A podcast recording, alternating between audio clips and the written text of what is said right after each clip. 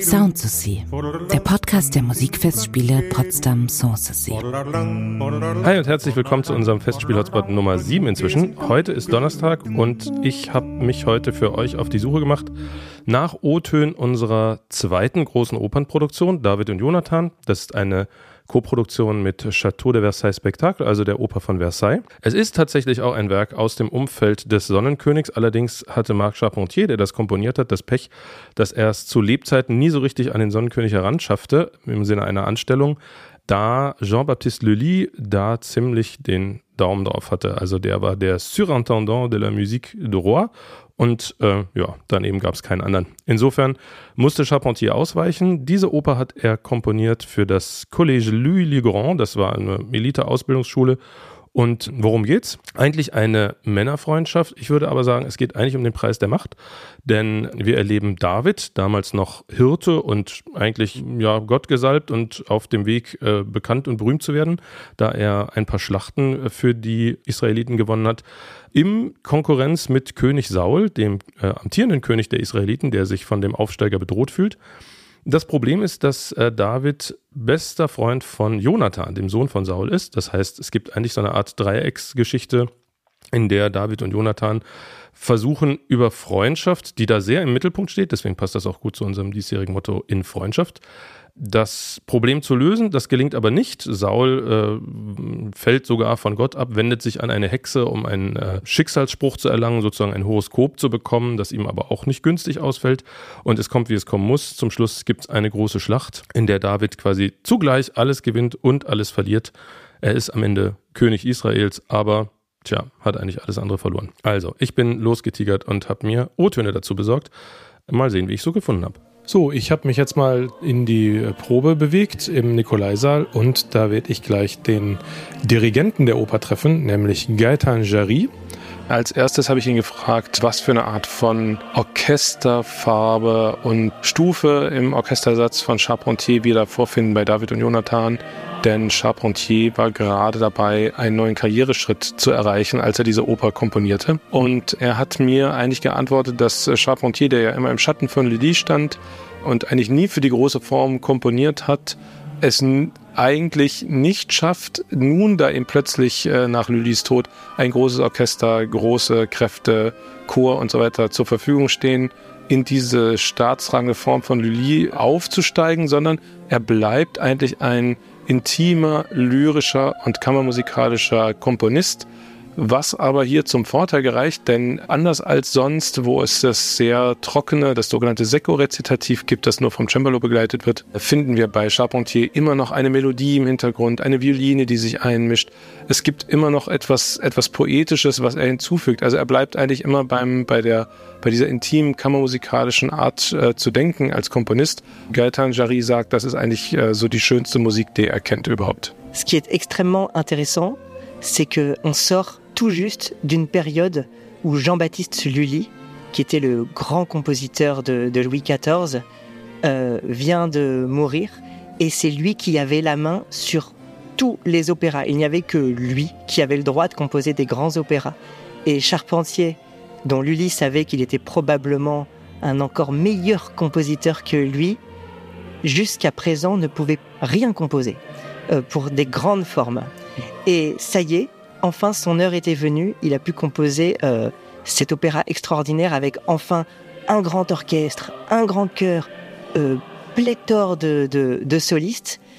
Et malgré cela, Charpentier reste euh, dans sa couleur d'opéra, dans sa couleur de l'orchestre, un compositeur de l'intime, de quelque chose de, de très direct entre lui et entre sa musique et ceux qui la reçoivent. Et euh, je pense que c'est particulièrement ça, la couleur voulue dans, dans, ces, dans, dans, ces opéras de, de, Charpentier. Et ce qui rompt aussi avec le passé, c'est que euh, on arrive dans des opéras qui n'ont quasiment pas de euh, grands récits euh, secs, vous savez, où il y a juste le clavecin et un chanteur.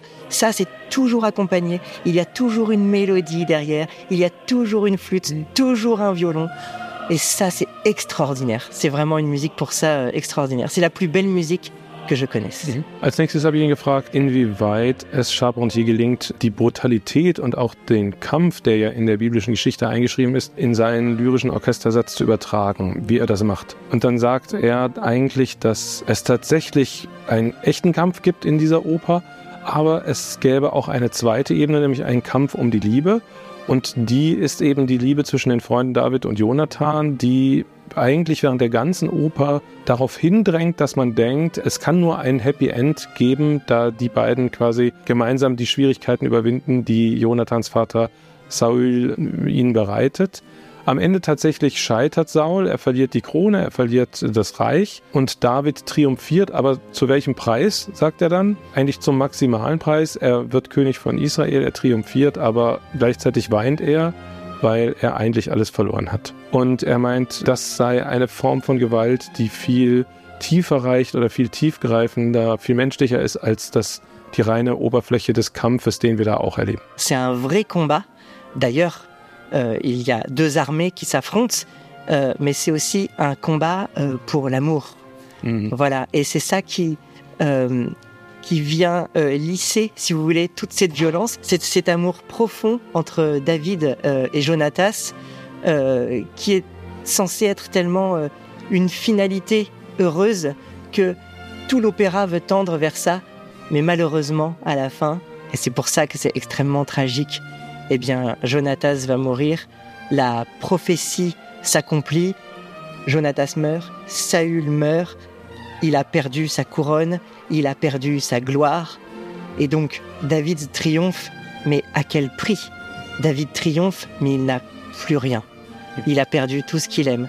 Et alors c'est violent, mais à la fois c'est tellement profond que la profondeur l'emporte sur la violence. Meine dritte Frage war, dass ich wissen wollte, ob es einen Unterschied machen würde, dieses Stück in einer Oper, also in einem weltlichen Rahmen aufzuführen und warum er sich entschieden hat, es sowohl in Versailles als auch jetzt bei uns in einer Kirche aufzuführen.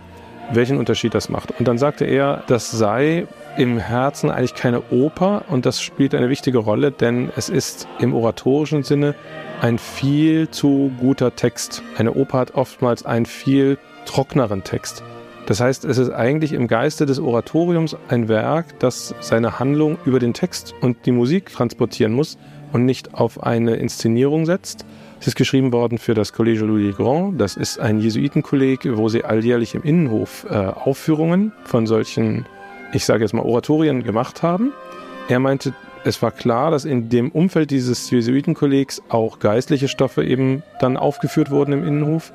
Und dieses Werk jetzt in einer Kirche aufzuführen, macht es sehr einfach, an die spirituelle Ebene anzuknüpfen, die diesem Werk innewohnt und die sehr, sehr wichtig ist. Und das würde fehlen, wenn man damit in ein Opernhaus gehen würde. Es jetzt in einer Kirche zu machen, macht vieles sehr, sehr leicht, was dann mitschwingt in dem Werk und was sich dann leichter miterzählen lässt. En réalité, ce n'est pas un opéra. C'est comme un oratorio. Vous savez, un petit peu comme euh, bah, en Allemagne, vous faites beaucoup euh, les passions de Bach, la passion selon Saint Jean ou la passion. C'est un petit peu l'équivalent d'une passion. C'est vraiment le texte biblique, sauf que derrière, c'est mis en scène. Et alors, euh, à l'époque, ça n'a pas été composé pour une église, mais ça a été composé pour être euh, pour une école de, garçons qui était une école de jésuites. Voilà.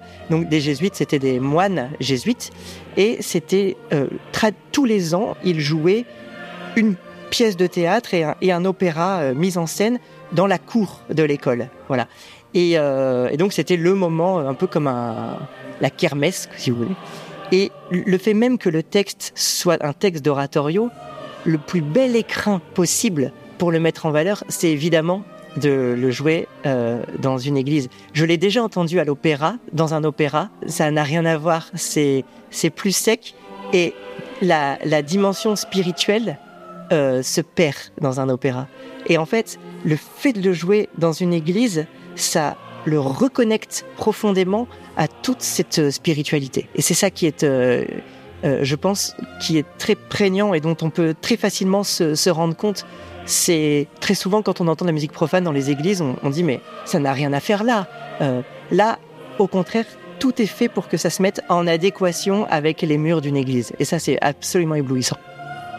Ja, das war jetzt ein kleiner Insight in die Opernproduktion. die morgen Abend bei uns Premiere haben wird in der Erlöserkirche Potsdam. Es geht los um 19 Uhr und Achtung, wer es am Samstag sehen möchte, dort beginnt es schon um 18 Uhr. Also 19 Uhr, 18 Uhr.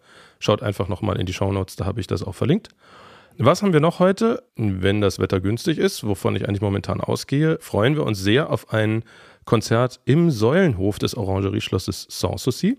Dort wird uns das Ensemble Voces Suaves, eine Schweizer Formation aus Basel, ein Konzert mh, mm, zeigen, das um zwei Figuren sich dreht, nämlich äh, den Komponisten Melchior Frank und den Komponisten Johann Hermann Schein. Die beiden sind eigentlich vom Alter her nicht weit auseinander. Also äh, die Komposition von Melchior Frank sind so um 1608 entstanden, Johann Hermann Scheins Komposition um 1623.